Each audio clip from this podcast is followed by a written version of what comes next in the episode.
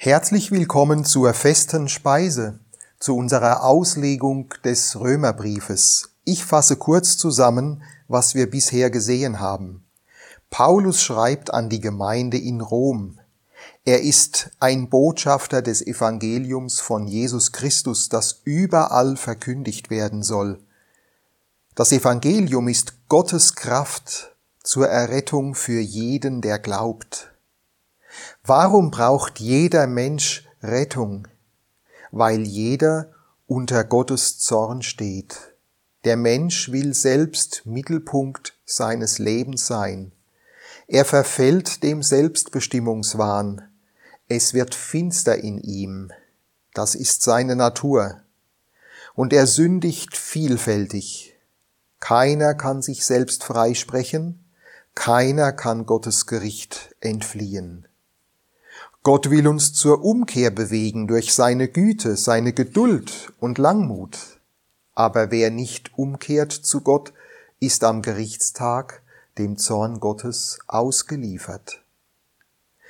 Es gibt zwei völlig verschiedene Lebenskonzepte, nach denen Menschen ihr Leben leben. Das eine Lebenskonzept ist das Leben mit Gott. Dann ist Gott das Zentrum im Leben und der Mensch strebt danach, Gottes Willen zu tun, Gott zu ehren und Gott segnet den Menschen mit Frieden und mit dem ewigen Leben. Das andere Lebenskonzept ist das Lebenskonzept ohne Gott. Dann ist der Mensch selbst das Zentrum seines Lebens. Er will den eigenen Willen durchsetzen. Aber er lebt dann in Angst und ist schlussendlich Gottes Zorn und Gericht ausgeliefert. Und das betrifft alle Menschen in gleicher Weise, egal ob sie Juden sind oder irgendeinem anderen Volk angehören, zu den sogenannten Heiden gehören. Heute nun lese ich uns Römerbrief Kapitel 2, die Verse 11 bis 16. Die wollen wir dann miteinander näher anschauen. Römer 2, 11 bis 16. Der Apostel Paulus schreibt, Denn bei Gott gibt es kein Ansehen der Person. Alle nämlich, die ohne Gesetz gesündigt haben, werden auch ohne Gesetz verloren gehen.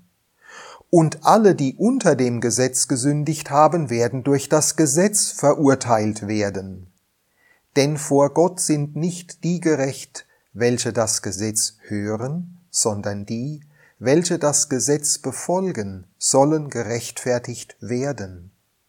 Wenn nämlich Heiden, die das Gesetz nicht haben, doch von Natur aus tun, was das Gesetz verlangt, so sind sie, die das Gesetz nicht haben, sich selbst ein Gesetz, da sie ja beweisen, dass das Werk des Gesetzes in ihre Herzen geschrieben ist, was auch ihr Gewissen bezeugt, dazu ihre Überlegungen, die sich untereinander verklagen oder auch entschuldigen. An dem Tag, da Gott das Verborgene der Menschen durch Jesus Christus richten wird nach meinem Evangelium. Vers 11. Denn bei Gott gibt es kein Ansehen der Person. Das bedeutet, dass Gott jedem Menschen völlig unparteiisch und völlig unvoreingenommen begegnet. Das zeigt sich auch im Alten Testament schon. Im fünften Buch Mose Kapitel 10 Vers 17 heißt es, Denn der Herr, euer Gott, er ist der Gott der Götter und der Herr der Herren, der große, mächtige und furchtgebietende Gott, der die Person nicht ansieht und kein Bestechungsgeschenk annimmt. Also Gottes Gnade, Gottes Zuwendung ist niemals käuflich, sondern Gottes Gnade will uns zur Buße, zur Herzensumkehr bewegen, wie wir bereits gesehen haben. In 1. Petrusbrief Kapitel 1, Vers 17 heißt es, Und wenn ihr den als Vater anruft, der ohne Ansehen der Person richtet nach dem Werk jedes Einzelnen, so führt euren Wandel in Furcht, solange ihr euch hier als Fremdlinge aufhaltet. Ja, das ist die, die einzig wahre, richtige Konsequenz, eine Herzenshaltung der Ehrfurcht, der Ehrfurcht vor Gott, weil wir wissen, dass wir in keiner Weise irgendwie etwas verdienen können, irgendwelche Vorrechte haben aufgrund dessen vielleicht in, in welches Umfeld wir hineingeboren sind, aus welcher Familie wir kommen, welcher Kultur wir entstammen, in welchem Teil der Welt wir leben, das alles zählt nicht vor Gott. Römer 2, Vers 12. Alle nämlich, die ohne Gesetz gesündigt haben, werden auch ohne Gesetz verloren gehen. Und alle, die unter dem Gesetz gesündigt haben, werden durch das Gesetz verurteilt werden. Von welchem Gesetz spricht Paulus hier? Hier ist das Bundesgesetz vom Berg Sinai gemeint, unter dem das Volk Israel stand. Es ist das Volk, das Gott durch Mose dem Volk Israel gegeben hat. Es ist das Gesetz Moses, das mosaische Gesetz. Zu sündigen bedeutet, Gottes Gesetz zu missachten, Gottes Gebote und Lebensordnungen zu übertreten. Das ist Sünde, das ist Zielverfehlung. Vorbeileben am Willen Gottes, an der Bestimmung Gottes, weil man seine Ordnung missachtet, seine Gebote übertritt. Ohne das mosaische Gesetz ist man auch verloren, auch die Heiden, die nichtjüdischen Völker, die nicht das mosaische Gesetz bekommen haben, die nicht unter diesem Bund stehen, sie sind auch verloren, denn sie haben auch gesündigt und sündigen. Und die Juden, die unter dem mosaischen Gesetz stehen, die es kennen, haben auch gesündigt und sind auch verurteilt. Beide Juden wie Heiden, also alle Menschen, sind dem Gericht Gottes verfallen, weil sie sündigen. Verloren, verurteilt, beide Begriffe bedeuten, dem Gericht Gottes verfallen zu sein, nicht vor Gott bestehen zu können. Vers 13. Denn vor Gott sind nicht die gerecht, welche das Gesetz hören, sondern die, welche das Gesetz befolgen, sollen gerechtfertigt werden. Wer gerechtfertigt wird von Gott, der ist dann gerecht gesprochen von Gott. Man kann sich nicht selbst rechtfertigen. Wir können uns nicht selbst gerecht sprechen. Das funktioniert nicht. Das ist ein sehr, sehr wichtiges Prinzip. Nur Gott kann einen Menschen gerecht sprechen. Paulus schreibt hier, gerechtfertigt ist, gerecht gesprochen wird, wer das Gesetz befolgt. Das Gesetz nur hören genügt nicht.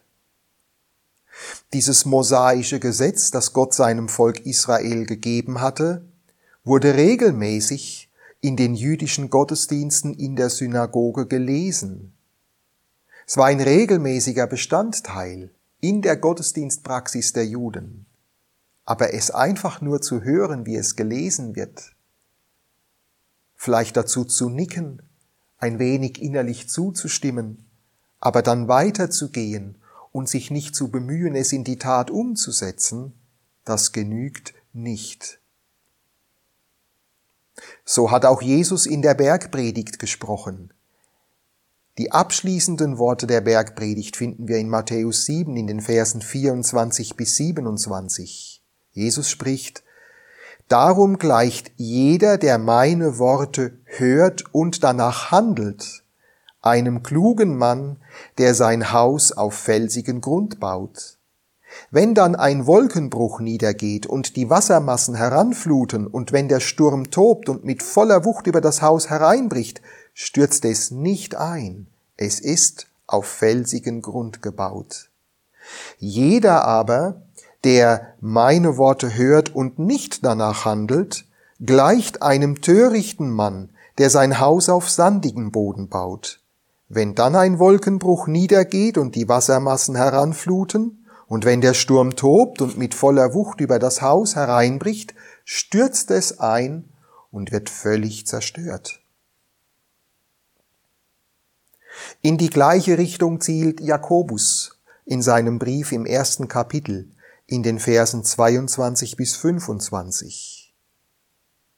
Da heißt es, Hört euch diese Botschaft nicht nur an, sondern handelt auch danach, andernfalls betrügt ihr euch selbst. Denn wer sich Gottes Botschaft zwar anhört, aber nicht danach handelt, gleicht jemand, der sein Angesicht im Spiegel betrachtet und der, nachdem er sich betrachtet hat, weggeht und sofort wieder vergisst, wie er ausgesehen hat. Wer sich jedoch in das vollkommene Gesetz vertieft, das Gesetz der Freiheit, und es ständig vor Augen hat, wer also das Gehörte nicht vergisst, sondern es in die Tat umsetzt, der ist glücklich zu preisen, denn er wird gesegnet sein bei allem, was er tut. Das ist wichtig auch für uns, das zu beherzigen. Wir lesen die Bibel, hoffentlich liest auch du deine Bibel immer wieder und regelmäßig. Und wir hören Gottes Wort, wir hören Predigten, wir hören Erklärungen, Auslegungen zur Bibel. Aber es ist so wichtig, dass wir das, was wir lesen und was wir hören, auch wirklich in die Tat umsetzen wollen. Es geht nicht darum, ein Hörprogramm zu absolvieren, sondern es geht darum, Gottes Willen zu tun, nicht weniger. Dafür hat uns Gott sein Wort gegeben. Ich lese Römer 2, die Verse 14 und 15.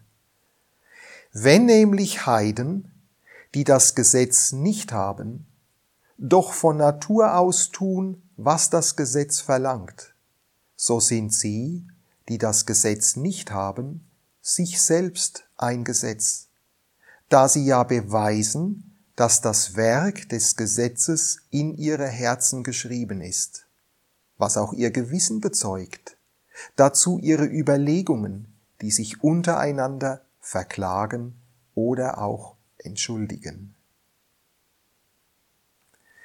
Die Heiden, also die nichtjüdischen Völker, hatten das mosaische Gesetz nicht. Sie standen nicht unter dem Gesetz. Aber Gott gab ihnen ein moralisches Gesetz ins Herz. Und Gott gibt allen Menschen, auch heutzutage, dieses moralische Gesetz in ihr Herz. Wir haben bereits im Kapitel 1 des Römerbriefes gesehen, dass alle Menschen wissen können, dass es einen Schöpfergott gibt, und dass man ihn ehren muss. Das bezeugt Gott jedem Menschen in seinem Herzen. Gott gab und Gott gibt ein moralisches Gesetz in die Herzen aller Menschen und dieses Gesetz zeigt sich in unserem Gewissen, das wir spüren können und in unseren Gedanken, die bewerten, was wir tun. Wenn Menschen ernst nehmen, was Gott ihnen eingibt, in ihr Gewissen hinein und in ihre Gedanken hinein, wenn sie das tun wollen und ihr Leben nach dem ausrichten, was Gott ihnen sagt, was Gott will und was Gott ehrt, dann sind sie sich selbst Gesetz. So schreibt es Paulus hier. Das bedeutet, das Gewissen hilft dem Menschen zu erkennen, was nach Gottes Wille gut und was böse ist. Und wenn Menschen auf ihr Gewissen hören, auf die Stimme Gottes in ihrem Gewissen, dann fühlen sie sich bei manchem, was sie tun, schuldig und bei anderem, was sie tun, fühlen sie sich nicht schuldig. Menschen lernen gut und böse zu unterscheiden, weil Gott in ihr Gewissen hineinspricht in ihre Gedanken hineinspricht. Diese beiden Verse hier 14 und 15 bedeuten aber nicht, dass es Menschen gab oder heutzutage Menschen gibt, die niemals sündigten oder niemals sündigen und die deshalb dem Gericht Gottes entfliehen werden. Sondern diese Verse bedeuten, dass Gott jedem ins Gewissen hineinspricht, auch dem, der nie das schriftliche Wort Gottes, die Bibel bekommen hat, so dass kein Mensch am Gerichtstag Gottes eine Entschuldigung hat. Kapitel 3 wird das dann noch sehr deutlich machen. Niemand wird einmal vor Gott stehen und sich selbst rechtfertigen können und sagen können, Herr, ich habe leider nie die Heilige Schrift in meiner Muttersprache bekommen, ich konnte nicht wissen, was gut und böse ist. Nein, so wird sich kein Mensch entschuldigen können. Keiner wird sagen können, ich konnte überhaupt nicht wissen, dass es einen Unterschied zwischen gut und böse gab und was das Gute und was das Böse ist. In diesen Versen hier wird deutlich, Verse 14 und 15, dass Gott in jedes Menschenherz hineinspricht, ins Gewissen und in die Gedanken, so dass der Mensch genug weiß, um zu Gott umkehren zu können, wenn er es denn wollte. Und die Bibel macht deutlich, alle, alle sind aufgrund ihrer Sünden, ihrer Übertretungen von den Geboten Gottes, die Gott ihnen gab, alle sind deswegen verloren und stehen unter Gottes Gericht. Das wird auch dann im Vers 16 sehr, sehr deutlich. Es heißt hier, an dem Tag, da Gott das Verborgene der Menschen durch Jesus Christus richten wird nach meinem Evangelium.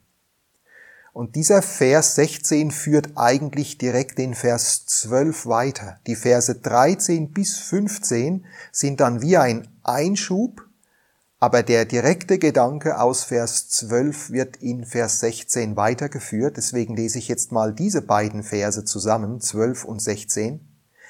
Alle nämlich, die ohne Gesetz gesündigt haben, werden auch ohne Gesetz verloren gehen, und alle, die unter dem Gesetz gesündigt haben, werden durch das Gesetz verurteilt werden an dem Tag, da Gott das Verborgene der Menschen durch Jesus Christus richten wird nach meinem Evangelium. Das ist der kommende Gerichtstag. Gott wird durch Jesus Christus jeden Menschen richten. Und Paulus sagt, ja, nach meinem Evangelium. Also auch das ist ein Teil des Evangeliums. Zur Verkündigung des Evangeliums, zur Verkündigung der guten Nachricht, der frohen Botschaft gehört die Verkündigung, dass es einen Gerichtstag geben wird, an dem Jesus Christus jeden Menschen richten wird. Gott ist absolut gut. Jesus Christus ist absolut gut. Da wird nicht einfach irgendwie Böses übersehen. Da wird nicht am Gerichtstag einfach es irgendwie heißen von Gott her, ach ja, komm, schwamm drüber. Drücken wir mal zwei Augen zu. Das ist jetzt egal, wie da der Einzelne gesündigt hat. Wir vermachen, wir schließen einfach mal die Augen zu vor dem Bösen. Nein, so wird es nicht sein. Und es ist gut so, dass es nicht so ist denn das würde dann zu Ungerechtigkeit im Gericht führen. Aber Gott ist absolut gut und absolut gerecht. Und es ist gut so. Das ist Teil der guten Nachricht. Am Gerichtstag kommt alles Verborgene zum Vorschein. Ob die Menschen das mosaische Gesetz hatten, so wie die Juden, oder ob sie nur das moralische Gesetz im Gewissen hatten, so wie die Heiden. Beide Gruppen haben das Gesetz übertreten, sagt Paulus. Die Juden haben das mosaische Gesetz übertreten, die Heiden haben das moralische Gesetz übertreten und alle sind dem Gericht Gottes verfallen. Im alttestamentlichen Buch Prediger Kapitel 12, Vers 14, das ist der letzte Vers in diesem Buch Prediger, da heißt es, denn Gott wird jedes Werk vor ein Gericht bringen, samt allem Verborgenen, es sei gut oder böse. Und wie Paulus hier schreibt in Vers 16, Gott wird durch Jesus Christus richten das Verborgene der Menschen. Jesus selbst hat dazu auch etwas gesagt. Im Johannesevangelium Kapitel 5 in den Versen 26 bis 30 lesen wir es, da heißt es, denn wie der Vater aus sich selbst heraus Leben hat, so hat er auch dem Sohn die Macht gegeben, aus sich selbst heraus Leben zu haben. Und er hat ihm die Vollmacht gegeben, Gericht zu halten, denn er ist der Menschensohn. Seid deshalb nicht erstaunt, wenn ich euch sage, dass der Tag kommt, an dem die Toten in ihren Gräbern die Stimme des Sohnes hören und herauskommen werden. Die, die getan haben, was gut ist, werden zu neuem Leben auferweckt werden, die aber, die getan haben, was böse ist, werden zu ihrer Verurteilung auferweckt werden. Von mir selbst aus kann ich nichts tun, auch dann, wenn ich urteile, höre ich auf den Vater. Und mein Urteil ist gerecht, weil es mir nicht um meinen eigenen Willen geht, sondern um den Willen dessen, der mich gesandt hat. Soweit die Worte Jesu. Das heißt, sein Gericht wird absolut gerecht sein, denn der Wille des himmlischen Vaters ist Jesu Maßstab im Gericht.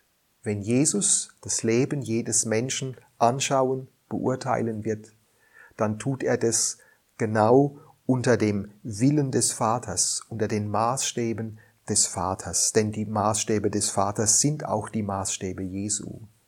Gott ist in sich vollkommen und gerecht.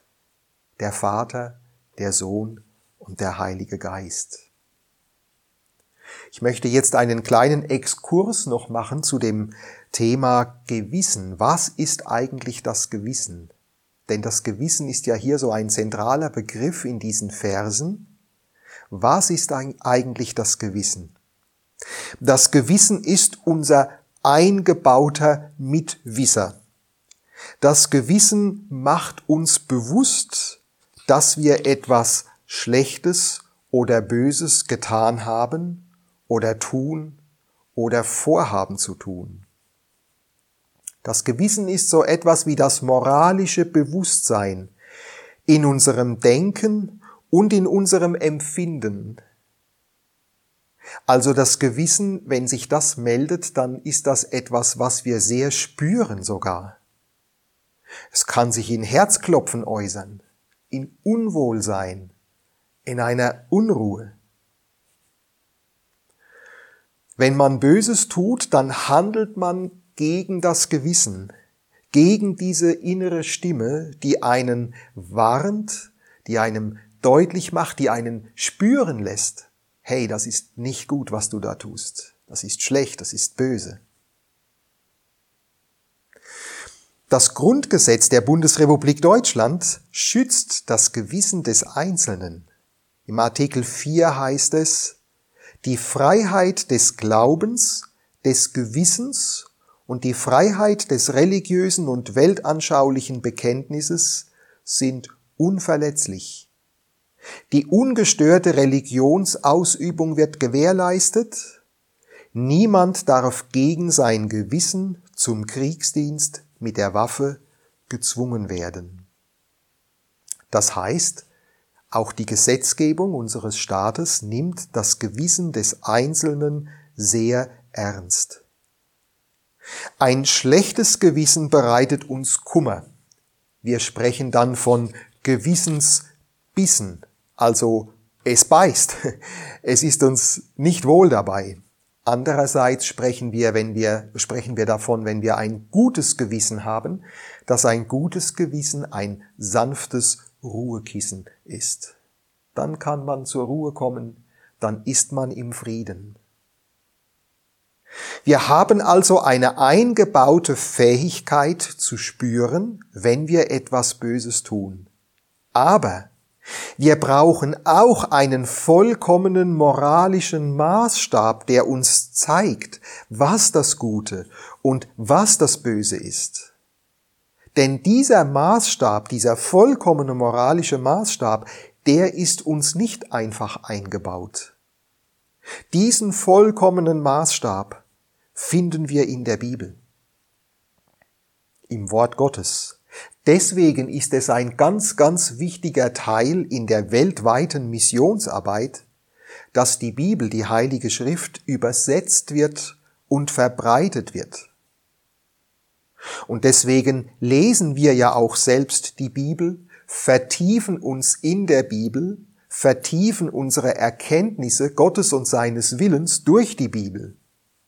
Und wir lehren die Bibel, wir predigen, wir, wir, wir erklären die Bibel. Deswegen auch hier diese feste Speise, diese vertiefende Bibelarbeit, die uns allen hilft, Gott und sein Wort und seinen Willen noch besser zu erkennen und zu verstehen und zu verinnerlichen, damit wir das in die Tat umsetzen können.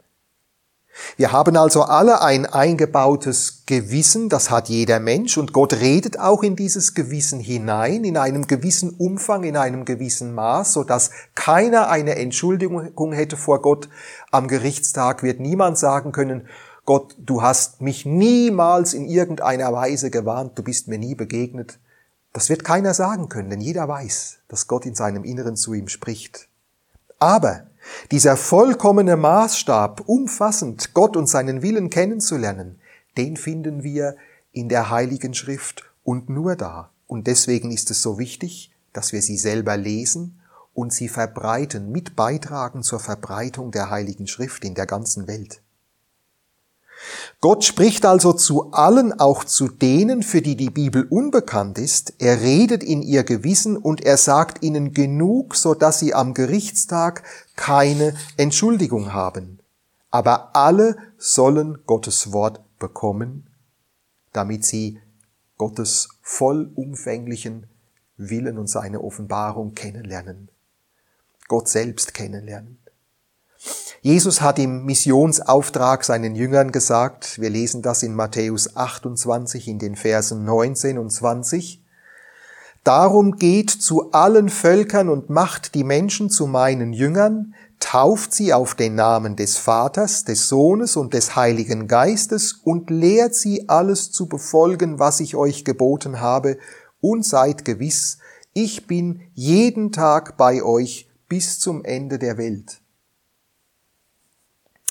Und wenn Jesus davon spricht, dass wir alles, was er geboten hat, weitersagen sollen, dann meint er damit nicht nur unmittelbar die Worte, die er selbst gesprochen hat und die uns in den vier Evangelien überliefert sind, sondern wir sollen die ganze Bibel weitergeben, weitersagen. Denn in den Worten, die Jesus spricht, die wir in den vier Evangelien lesen, zitiert der Herr Jesus ganz, ganz oft Verse aus dem Alten Testament.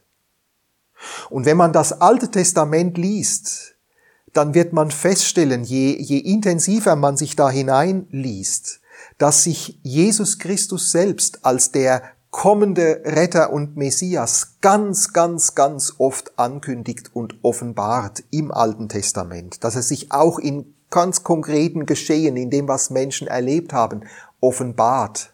Immer wieder lesen wir das im Alten Testament. Und im Neuen Testament, dann lesen wir von den Autoren der Briefe, dass sie von Jesus Christus empfangen haben. Paulus erwähnt es, er hat es von Jesus empfangen, was er den Gemeinden schreibt. Oder wenn wir die Offenbarung lesen, das letzte Buch in der Bibel im Neuen Testament, dann macht Johannes, der Apostel Johannes, deutlich, er hat diese Offenbarung von Jesus Christus bekommen. Also der Auftrag Jesu, alles, was er uns geboten hat, weiterzusagen und alle Völker zu lehren, dieser Auftrag beinhaltet die Weitergabe der ganzen Bibel, der ganzen Heiligen Schrift, Altes und Neues Testament. Denen, die die Bibel haben und die gläubig geworden sind an den Herrn Jesus, gibt Gott die Aufgabe, auch den anderen die Bibel zu geben, die sie noch nicht haben. Einerseits spricht Gott in das Gewissen jedes Menschen genug hinein, sodass kein Mensch eine Entschuldigung hat vor Gott. Er hätte nichts gewusst von Gott. Andererseits, wenn Menschen nicht von Gottes Wort geprägt werden, sondern von anderen moralischen Maßstäben, die dem Willen Gottes widersprechen, dann bekommt ihr Gewissen eine falsche Prägung. Dann schlägt es nicht mehr, wenn es schlagen sollte. Dann wird der Mensch skrupellos. Zum Beispiel, wenn es darum geht, auf schwache Menschen Rücksicht zu nehmen. Wenn unser Gewissen von Gottes Wort und Maßstäben geprägt wird, dann wird uns klar, auf schwache Menschen müssen wir Rücksicht nehmen. Wir müssen ihr Leben schützen. Die Kranken, die Alten, die Ungeborenen, die Schwachen, die Leidenden, ihr Leben schützen. Aber wenn wir uns nicht von Gottes Wort und Maßstäben prägen lassen, dann wird, werden wir als Menschen skrupellos, rücksichtslos. Und dann bekommen wir vielleicht gar kein schlechtes Gewissen mehr irgendwann, wenn wir diese schlechten Dinge tun. Gottes Wort überführt uns von Schuld. Wir bekommen ein schlechtes Gewissen zurecht, wenn wir schuldig geworden sind und uns Gottes Wort wie ein Spiegel zeigt, was wir falsch gemacht haben, wo wir gesündigt haben. Und dann kehren wir um in unserem Herzen. Es tut uns leid. Wir bereuen das. Wir bitten Gott um Vergebung. Wo es Menschen betrifft, wir bitten Menschen um Vergebung. Und so wird das Gewissen wieder befreit. Im Hebräerbrief Kapitel 9, Vers 14 heißt es, das Blut Christi jedoch hat eine unvergleichlich größere Wirkung denn als Christus sich selbst von Gottes ewigem Geist geleitet, Gott dargebracht hat, war das ein Opfer, dem kein Makel anhaftete. Deshalb reinigt uns sein Blut bis in unser Innerstes. Es befreit unser Gewissen von der Belastung durch Taten, die letztlich zum Tod führen, so dass es uns jetzt möglich ist, dem lebendigen Gott zu dienen. Wir müssen da nicht immer mit einem schlechten Gewissen bedrückt vor Gott äh, uns drücken, sondern wenn wir wirklich im Herzen umkehren und dann werden wir freigesprochen und dann dienen wir mit Freude Gott und sind gerne in seiner Gegenwart und haben keine Angst. Wir haben Ehrfurcht, aber nicht Angst, sondern wir lieben unseren Herrn, weil er uns Freiheit und Frieden schenkt im Gewissen. Und im ersten Timotheusbrief Kapitel 1 heißt es gegen Ende von Vers 18 und im Vers 19, Gestärkt durch diese Zusagen sollst du den guten Kampf kämpfen, indem du am Glauben festhältst und dir ein reines Gewissen bewahrst. Einige haben ihr Gewissen zum Schweigen gebracht und haben dadurch in ihrem Glauben Schiffbruch erlitten. Oh, wie gut, dass Gott uns ein Gewissen gegeben hat. Und wie gut und wichtig, dass wir es vom Wort Gottes prägen lassen. Ich fasse zusammen unsere Erkenntnisse aus Römer 2, Verse 11 bis 16. Erstens, im Gericht Gottes über allen Menschen geht es vollkommen gerecht zu. Zweitens, jeder wird aufgrund dessen gerichtet, was er von Gott wusste. Drittens, Gott redet jedem Menschen ins Gewissen. Viertens. Gott will zu jedem Menschen durch die Bibel reden. Und fünftens. Kein Mensch kann sich selbst vor Gott rechtfertigen. Nur Gott kann einen Menschen rechtfertigen, ihn gerecht sprechen. Amen. Gott segne euch.